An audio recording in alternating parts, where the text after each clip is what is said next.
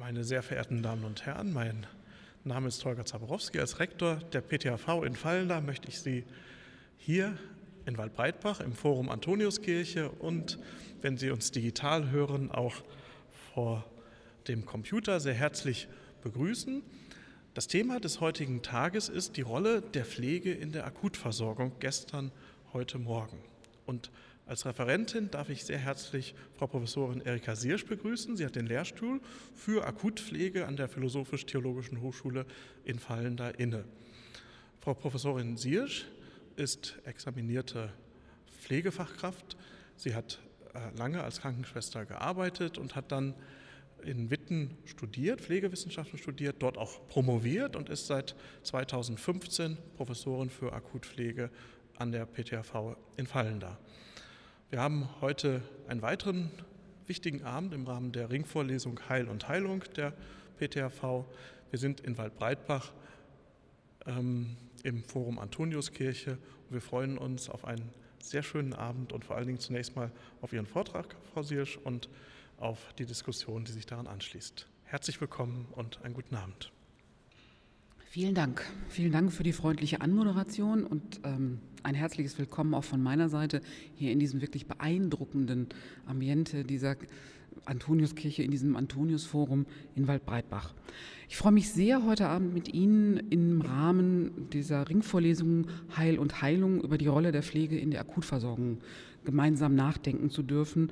Und ich hoffe, wir kriegen gemeinsam hin, dass wir an manchen Stellen über die Rolle von Pflege auch heute nachdenken.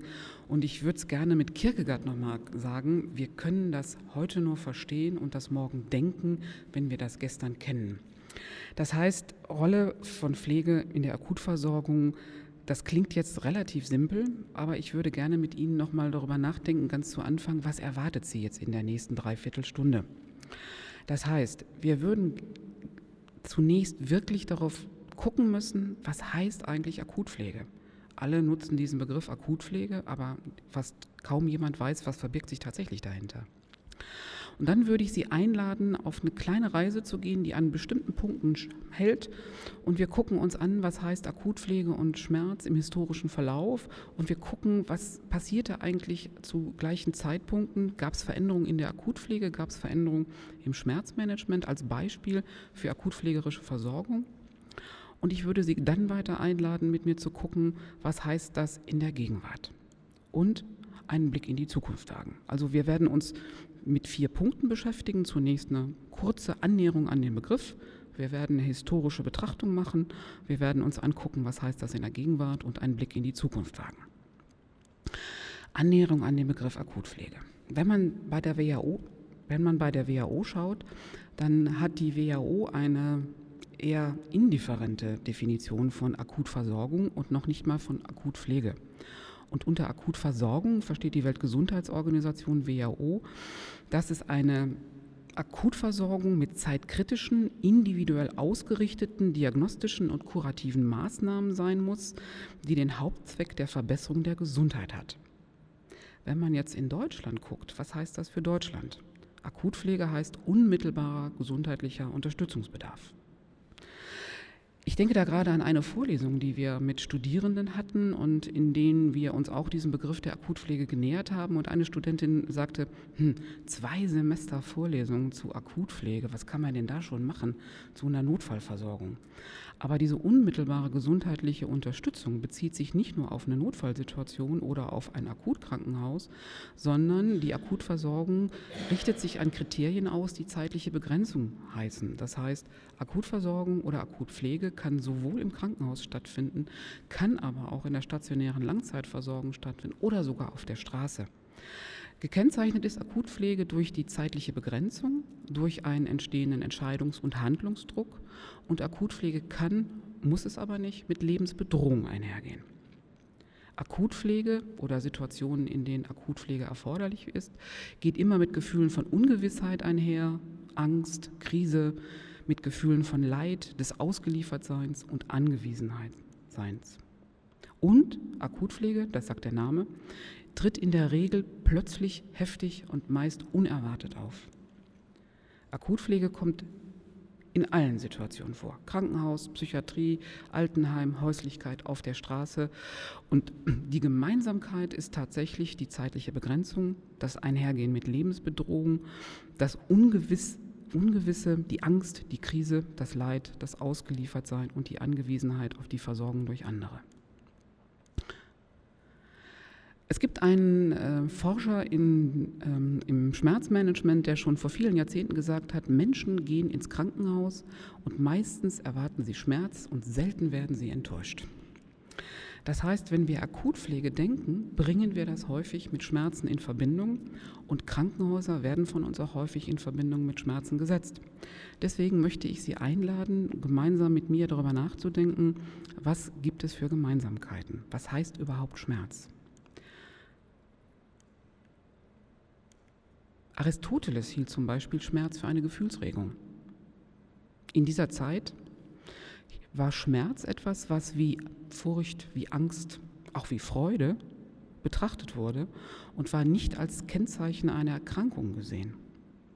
Das heißt, eine Erkrankung war das eine, Schmerz hatte damit nicht unbedingt was zu tun. Erst zu späteren Zeiten, zu Zeiten von Galen, wurde Schmerz wieder umgedeutet und galt als Symptom einer Erkrankung.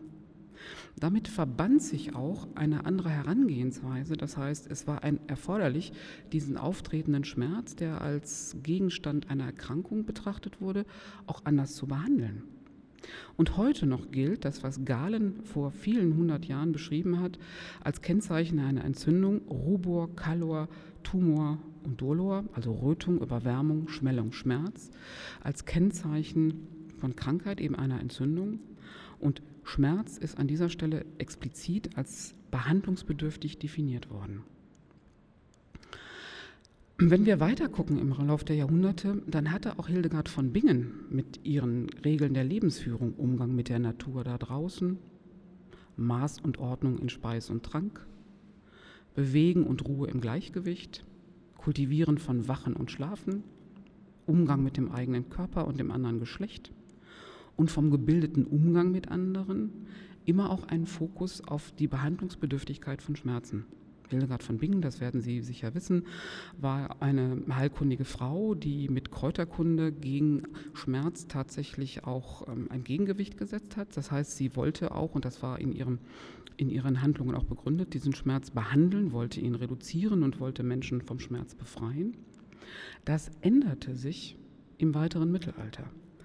Im Mittelalter war Schmerz häufig damit verbunden, dass es als Kennzeichen von Abweichung von moralisch und äh, von moralisch integrem Leben galt und sündhaftes Leben mit Schmerz verbunden war. Schmerz galt als Prüfung, den es zu durchleben und zu überwinden galt. Und die Schmerzlinderung konnte in einem gottgefälligen Leben gesucht werden. Diese Vorstellung, dass Schmerz ein gottgegebenes Phänomen ist, dass es durch Prüfungen zu überwinden galt, bedeutete gleichzeitig, dass der Schmerzbehandlung eine andere Bedeutung zukam. Das heißt, wenn es ein Phänomen war, das nicht mit einer Krankheit in primärem Zusammenhang stand, gab es auch nicht eine unmittelbare Notwendigkeit, diesen Schmerz zu behandeln. Erst Descartes betrachtete Schmerz wieder als sinnliche Wahrnehmung. Descartes hat im 17. Jahrhundert und wenn man das in eine zeitliche Abfolge setzt, ist es tatsächlich, ist es tatsächlich so, dass das Ganze roundabout 30 Jahre nach Ende des 30-jährigen Krieges stattfand. Also in einer Zeit, in der eine Neuordnung der Welt, wie wir sie in Europa kannten, oder nicht wir, sondern unsere Vorfahren, auch eine Neuordnung von Schmerz bedeutete. Es bekam eine andere Bedeutung. Schmerz hatte auch auf einmal eine völlig andere Notwendigkeit der Behandlung. Und gleichzeitig, da kommt jetzt die Akutpflege wieder ins Spiel, begann im 17. Jahrhundert ein naturwissenschaftlicher Zugang. Dieser Schmerz in diesem Reizwirkungsmechanismus und die physische Deutung von Schmerz in der Medizin bedeutete gleichzeitig, dass Schmerz und die Schmerzbehandlung an die Medizin delegiert wurde. Und Erstmalig war tatsächlich im 17. Jahrhundert das Amt eines unterwiesenen Krankenwärters ins Blickfeld der Ärzte gerückt. Ärzte brauchten Menschen, die diesen Schmerz oder auch andere akutpflegerische oder akut medizinisch bedürftige ähm, Erkrankungen auch begleiteten. Ärzte brauchten Wärter, die es ihnen ermöglichte, die Pflege von kranken Menschen sicherzustellen. Und hier steht tatsächlich immer noch der Begriff Wärter und nicht Wärterin, sondern häufig waren neben heilkundigen Frauen oder religiös motivierten Frauen Wärter, Männer auch diejenigen, die die Pflege sicherstellten im nicht religiösen Bereich. Und diese sollten das, was ihnen obliegt, treu und fleißig verrichten unter einer Deutungshoheit der Medizin. Gleichzeitig brauchten diese Wärterinnen und dann kamen auch Wärter, also kamen Wärterinnen hinzu, eine Ausbildung, damit sie diese im naturwissenschaftlichen Paradigma entstehenden Bedürfnisse auch behandeln und begleiten konnten. Krankenwartung wurde zum Beruf und es entstand erstmalig die Notwendigkeit, Tätigkeiten wie Krankenwartung, Aufwartung und Pflege zu beschreiben. Es gab eine erste Idee, dass es einen Gegenstand der Pflege brauchte.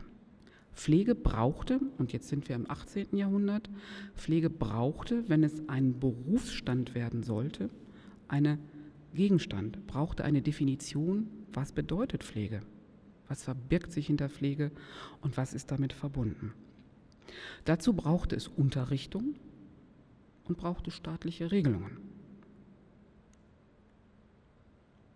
Gleichzeitig besann man sich in dieser Zeit wieder auf die Regeln der gesunden Lebensführung des Hippokrates, die nun schon einige Jahre alt waren. Licht, Luft, Speise, Trank, Bewegen und Ruhe, Schlafen und Wachen, Ausscheidungen und Absonderungen, Leidenschaften. Und diese sechs Regeln der Lebensführung umfassten mehr, als bisher in diesem Wärtertum enthalten war. Bisher bezog sich Aufwartung auf tatsächlich körperliche Bedürfnisse wie Essen, Schlafen. Und hier kamen noch andere Bedürfnisse hinzu, die in einem naturwissenschaftlichen Paradigma auch begleitet werden mussten und medizinische Versorgung sichergestellt werden musste. Die damalige Deutung, die stark auf leiblicher und seelischer Versorgung fokussierte, erweiterte sich. Und es setzte eine erste Trennung ein, was bedeutet Wartung und was bedeutet Pflege. Der Begriff Wartung schwand und der Begriff Krankenwärterin wurde an diese Stelle gesetzt. Gleichzeitig veränderte sich der Beruf, es gab mehr Frauen in der beruflichen Krankenwartung. Interessant und sehr bekannt ist das Zitat von Virchow. Virchow hat, und nun sind wir wieder 100 Jahre weiter im 19. Jahrhundert, die berufliche systematische Ausbildung von Krankenpflege sehr propagiert. Und zwar hat er das propagiert, weil, die, weil Ärzte in einem höheren Maß hoch ausgebildete Pflegende benötigten, um ihre Behandlungsoptionen, die auch erweitert waren, weiter zu begleiten. Und dieses Zitat von Virchow war, dass Wärter den Ärzten zu dumm waren. Sie ließen sich zu wenig erziehen. Ordensschwestern waren auch weniger geeignet, weil sie aufgrund der Ordensregelung im Mutterhaussystem nicht direkt der Befehlsgewalt der Ärzte unterstellt waren. Das heißt, es brauchte eine weitere Gruppe, die neben die Wärter gestellt wurden und neben die Ordensschwestern gestellt wurden, die der direkten Anweisungen von Ärzten unterstellt waren und damit auch Pflege sicherstellen konnten in diesem naturwissenschaftlichen und sehr ärztlich dominierten Paradigma. Gleichzeitig veränderten sich auch Behandlungsmöglichkeiten. Das heißt, 1884, etwa zur gleichen Zeit, in der auch Virchow seine ähm, ja, Meinung vertrat, dass man einen dritten Stand braucht, der professionelle Pflege betreibt, gab es so etwas wie Chloroform, das zur Betäubung bei Operationen entdeckt wurde und Einzug in die klinische Versorgung fand. Also die ärztliche Behandlung wurde immer komplexer und gleichzeitig benötigte man immer komplexer ausgebildete Pflegende, die in der Lage waren, diese medizinische Behandlung auch zu begleiten. Interessanterweise war die Ausbildung sehr forciert durch Ärzte, weniger durch die Pflegenden selber.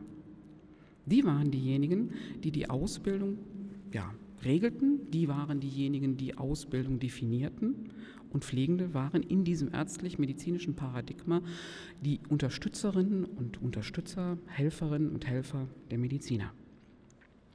Das setzte sich fort. Ich habe Ihnen ein Zitat mitgebracht bis Anfang des 20. Jahrhunderts. Ich weiß nicht, wer von Ihnen schon mal einen Roman von Agatha Christie gelesen hat. Es gibt ein Zitat von Agatha Christie in einem Roman, der heißt Kurz vor Mitternacht. Der ist erstmalig erschienen 1944. Und da wird eine Situation beschrieben, in der ein schwer verletzter junger Mann in einem Krankenhaus liegt und die Schwestern, die ihn dort versorgen, ähm, eine Handlung an ihm verrichten wollen. Und er stöhnt jetzt über diese Schwestern und er sagt, ihr Schwestern, ihr Schwestern, ihr seid keine menschlichen Wesen. Woraufhin die Schwestern sagen, wir wissen, was das Beste für sie ist. Verstehen Sie? Woraufhin der junge Mann antwortete, das ist es, was mich wahnsinnig macht. An Ihnen, am Krankenhaus, an der Welt. Ununterbrochene Einmischung. Immer wissen, was das Beste für andere ist. Das war ein Bild, das Pflegende über und von Patienten haben und hatten. Das heißt, Pflegende hatten für sich die Vorstellung, sie wissen, was das Beste für die Patienten ist und eine tatsächlich Patienten- oder wie wir sie heute nennen, personenzentrierte Versorgung und Pflege war weit aus dem Fokus gerückt, sondern es galt tatsächlich, die Behandlung, die angestrebt war, durchzuführen, sicherzustellen und das Patienteninteresse war nachrangig. Wenn man jetzt guckt, was heißt das für die 60er und 70er Jahre? dieses Jahrhundert, wenn wir jetzt einen weiten Sprung machen, da war Pflege weitgehend funktional strukturiert. Das ist die Zeit, in der ich meine Ausbildung gemacht habe. Das heißt, es gab Funktionspflege und das, was wir heute in der Pflege kennen mit Pflegeplanung oder einer Patienten- oder einer personenzentrierten Pflege, war damals ein Fremdwort und ich glaube nicht, dass wir je wussten, was das war in den 70er Jahren. Und auch die Patientenperspektive war hier nicht im Fokus. Erstmalig entstand in den 70er Jahren eine Gegenbewegung, die in Deutschland mit Mitteln der Pflegeplanung die Ressourcen und Bedürfnisse von Patientinnen und Patienten in die Pflege einführte.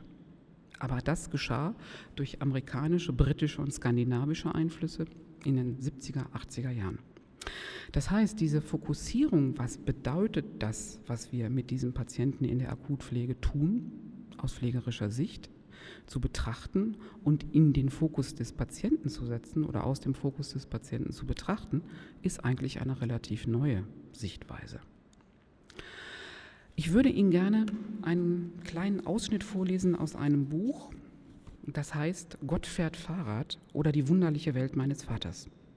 Der Autor ist Martin Hart, ist ein niederländischer Autor und das Buch ist erschienen in den 70er Jahren und beschreibt eine Situation aus 1973. Und es geht in dieser Sequenz, die wir jetzt gerade gleich hören oder die wir gleich hören werden, darum, dass Martin Hart seinen Vater, der eine Magenoperation im Krankenhaus erlebt, dort besucht und am ersten Tag nach der Operation wissen will, wie es ihm geht. Er hat jetzt mehrfach versucht, und da setzt die Stelle ein, seinen Vater im Krankenhaus zu kontaktieren, was nicht möglich war, und das Ganze telefonisch über die Pflegenden zu tun, auch das war nicht möglich. Und er ist jetzt mit seiner Mutter im Krankenhaus angelandet und sie stehen jetzt in der Halle und warten darauf, dass es 7 Uhr wurde, weil um 7 begann die Besuchszeit. Das heißt, sobald der Zeiger der Uhr auf die 12 rückte oder auf die, der große Zeiger auf die 12 rückte, durfte man die Besuchszeit eröffnen und die Menschen durften ihre Angehörigen besuchen. Und da beginnt das jetzt. Es wurde 7 Uhr und wir irrten durch die Flure. Ich hatte mir am Abend vorher alles genau gemerkt, aber meine Kenntnisse vom Vortag erwies sich als nutzlos. Mein Vater war woanders hingebracht worden und wir traten in unzählige Krankensäle, in denen Patienten uns verwirrt anblickten oder Besucher den Kopf schüttelten. Wir fanden meinen Vater nur dank des glücklichen Umstands, dass ich plötzlich seine Stimme lauthals Aua schreien hörte. Bevor sein Schrei abbrach, standen wir schon an seinem Bett und sahen den durchsichtigen Schlauch, der in seine Nase führte, und den undurchsichtigen, der an seinem Arm angebracht war, und die Flasche, die über seinem Kopf hing, und seine müden, blassen Augen. In den anderen vier Betten lagen vier andere Männer mit acht Schläuchen, und am Fenster hielt die Verlobte von Thies Lucius dessen Arm fest, an dem auch ein Schlauch hing. Losje stöhnte leise. Die vier anderen Männer stöhnten leise, aber mein Vater schrie immer wieder. Und sein klägliches Gejammer erschreckte die Besucher der anderen Opfer, erschreckte auch uns, obwohl wir wussten, dass er ein klein wenig wehleidig war und gerne übertrieb. Pau, sagte meine Mutter, deine Milch. Und sie zeigte ihm die Thermosflasche. Ich kann jetzt keine Milch trinken, flüsterte mein Vater. Und sofort danach jammerte er wie ein Kind, das geschlagen wird. Solche Schmerzen hier im Bauch. Er schrie wieder und ich schämte mich. In der Tür erschien eine Schwester mit bereits gerunzelten Augenbrauen. Das geht doch wohl etwas leiser, sagte sie. Als Antwort brüllte mein Vater etwas zwischen Au und Schmerzen.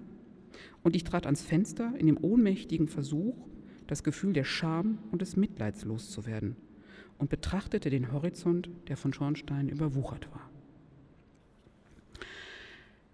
Diese Sequenz zeigt uns deutlich, wie Schmerz in den 70er Jahren häufig in Kliniken betrachtet wurde.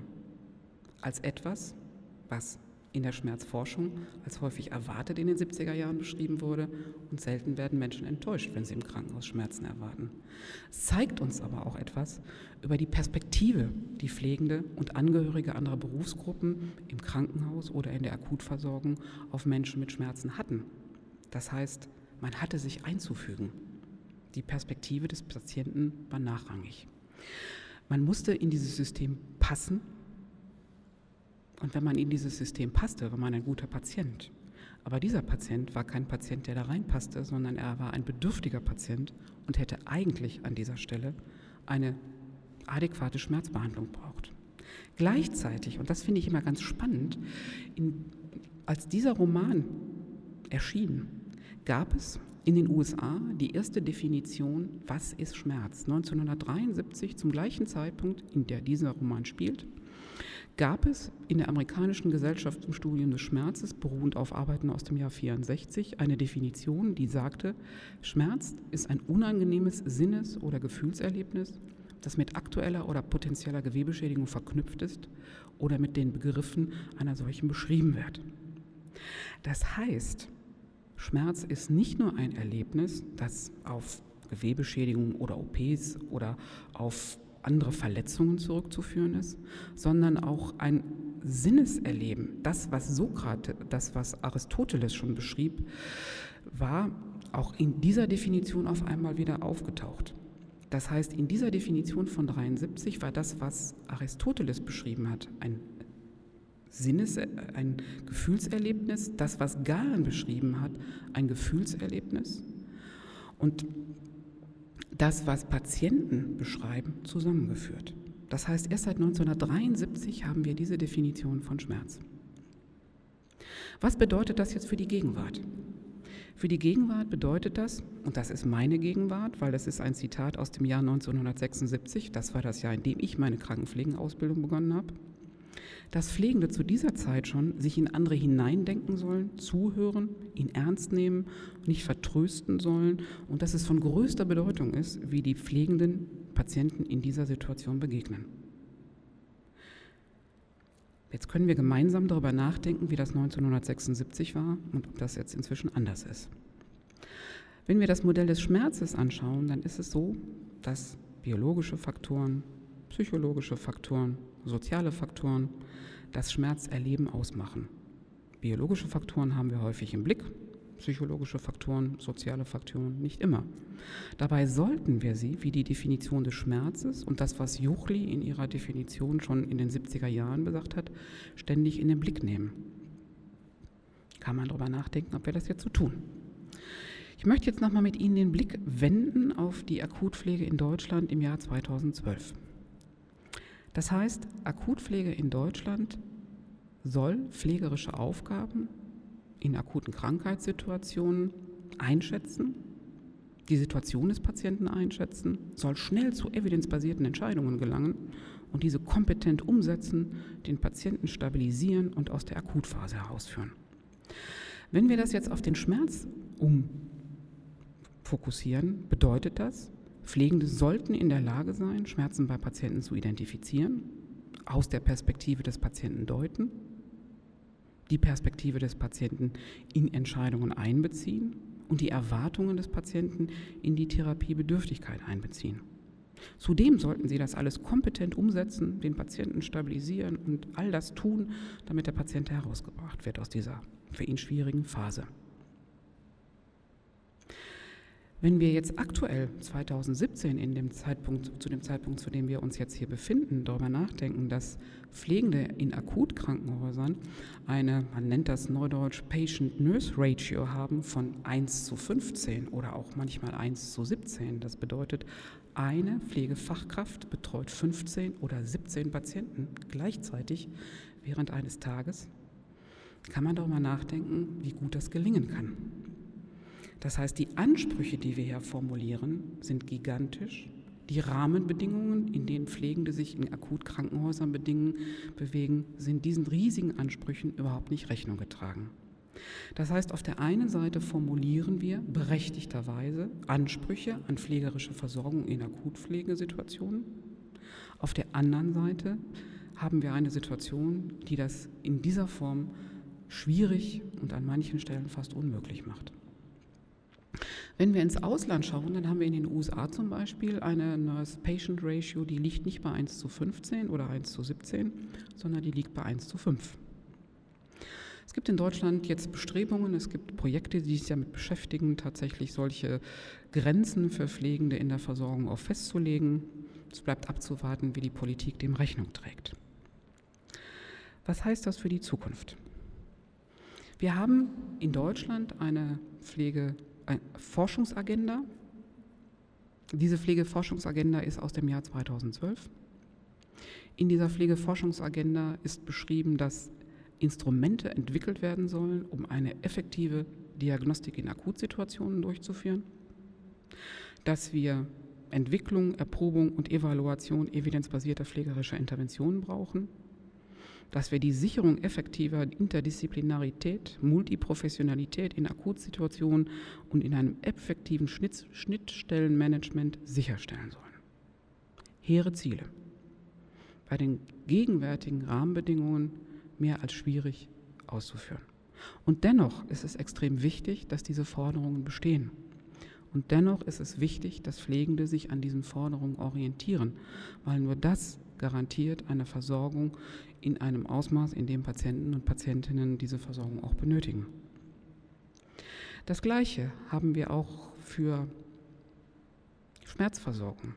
Und was passiert, das finde ich eine hochinteressante Entwicklung, dass man versucht, die Automatisierung in der Diagnostik von Pflege tatsächlich auch weiterzuführen. Sie haben mit mir darüber nachdenken können, wie hat sich Diagnostik im Laufe der Jahre oder der Blick auf Schmerz verändert? Hin von, es ist ein Gefühlserlebnis, ein Sinneserlebnis und seit den 70er Jahren ist es ein gemeinsames Sinnes- und Gefühlserlebnis. Was jetzt passiert, ist, dass sich die Technik darauf stürzt. Und was es gibt, und auch das gibt es in Deutschland, sind sogenannte Pain Face Reader, um als Beispiel deutlich zu machen, wohin Diagnostik führen kann. Dazu braucht man keine kompetenten Pflegenden, dazu braucht man auch keine kompetenten Ärztinnen und Ärzte, dazu braucht man auch keine kompetenten anderen Angehörige anderer Berufsgruppen, sondern man hängt beispielsweise über das Bett einen Monitor, der Folgendes macht. Dieser Monitor nimmt über Gesichtserkennung mimische Bewegungen im Gesicht auf. Und wenn man über die Augenbrauen, wenn man die Augenbrauen zusammenzieht und wenn man die Augenringmuskulatur zusammenzieht und bestimmte Muskelgruppen um die Nase zusammenzieht, sind das Anzeichen für Schmerz. Und was passiert ist, dass man in der Gesichtserkennung das hochrechnen kann. Also man kann das mit ausreichend genügend Beispielen elektronisch verarbeiten und man kann tatsächlich solche Monitore installieren, die Sie vielleicht kennen, wenn Sie außerhalb des Schengen-Raums unterwegs sind und ähm, Ihren Reisepass auf einen Automaten legen und er erkennt Ihr Gesicht, ob das zu Ihrem Reisepass passt. Diese Entwicklung ist fortgesetzt worden, um Schmerz zu identifizieren. Das heißt, man guckt, wie ist die Mimik und kann jetzt feststellen, dieser Mensch leidet an Schmerz, der hat eine Schmerzintensität von 7, von 4, von 3, von 2 und verlässt sich auf den Automaten. Das heißt, kompetente Pflege in der Akutpflege ist unter solchen Bedingungen nicht mehr nötig. Rationalisierung beginnt an dieser Stelle schon bereits bei der Diagnostik und Pflegende werden systematisch durch solche automatisierten diagnostischen Verfahren ersetzt. Jetzt kann man überlegen, wenn man Schmerz in einem biopsychosozialen Modell deutet, lässt sich das überhaupt so abbilden? Sagt das Zusammenziehen von Augenringmuskulatur was über die soziale Beeinträchtigung? Sagt das was darüber, ob es Menschen in ihren Alltagsaktivitäten beeinträchtigt? Das heißt, wir haben eine Engführung durch elektronische Diagnostik, die es erlaubt, bestimmte Merkmale zu erfassen, aber ein Computersystem übernimmt die Deutungshoheit über das, was Patienten erleben. Das passt wunderbar in unser Bild in einer Nurse-Patient Ratio von 1 zu 15. Braucht man keine Pflegenden mehr, wenn man das ganz zynisch sagen wollte. Was heißt das aber, wenn man nochmal guckt, in beispielsweise die Agenda zur Schmerzversorgung, die wir in Deutschland seit 2017 haben? Da gilt es, so steht es in dieser Agenda, die schmerzmedizinische Versorgung der Patienten zu verbessern, die Lebensqualität zu erhöhen, die Isolation der Patienten zu überwinden, die Autonomie und Berufsfähigkeit der Patienten zu stärken, Behandlungsqualität zu sichern und so fort. Aber alleine, wenn wir auf diese Punkte schauen, das heißt, die Isolation der Patienten verbessern, das werden wir nicht erreichen, indem wir einen Monitor übers Bett hängen und gucken, wie ist die Mimik.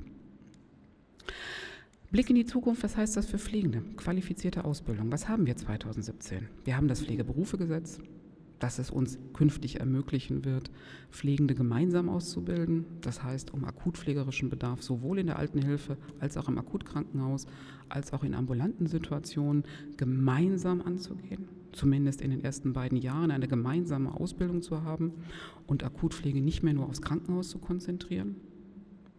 Wir haben eine zunehmende Akademisierung, primär qualifizierende Akademisierung oder eine Nachqualifizierung von Pflegenden, die bereits seit langen Jahren im Beruf sind.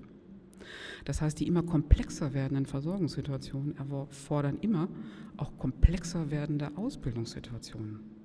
Und nicht nur 2017, sondern bereits im 17. Jahrhundert nach Ende des Dreißigjährigen Krieges. Auch da gab es Sprünge in der Versorgung. 17. Jahrhundert, 19. Jahrhundert, wie Virchow schon beschrieben hat.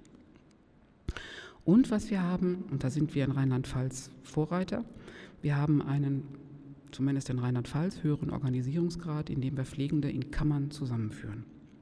Das heißt, wir haben Pflegende, die jetzt tatsächlich auch in einer Organisation zusammengeführt werden und damit den Ansprüchen, die Pflege hat, auch eine Stimme geben zu können und letztlich damit die Bedürfnisse, die Patientinnen und Patienten, Bewohner und Bewohnerinnen haben, auch verstärkt in den Fokus nehmen zu können.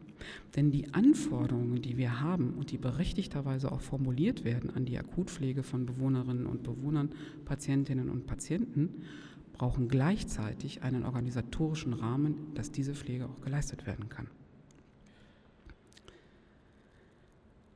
Ja, damit sind wir sozusagen in einem Parforce-Ritt durch die Entwicklung der Pflege an Beispielen, die wir geankert haben an bestimmten Stellen, wo sich gleichzeitig pflegerische Anforderungen und wo sich Veränderungen in Behandlungsbedürftigkeiten verändert haben. Interessanterweise ging das häufig miteinander einher.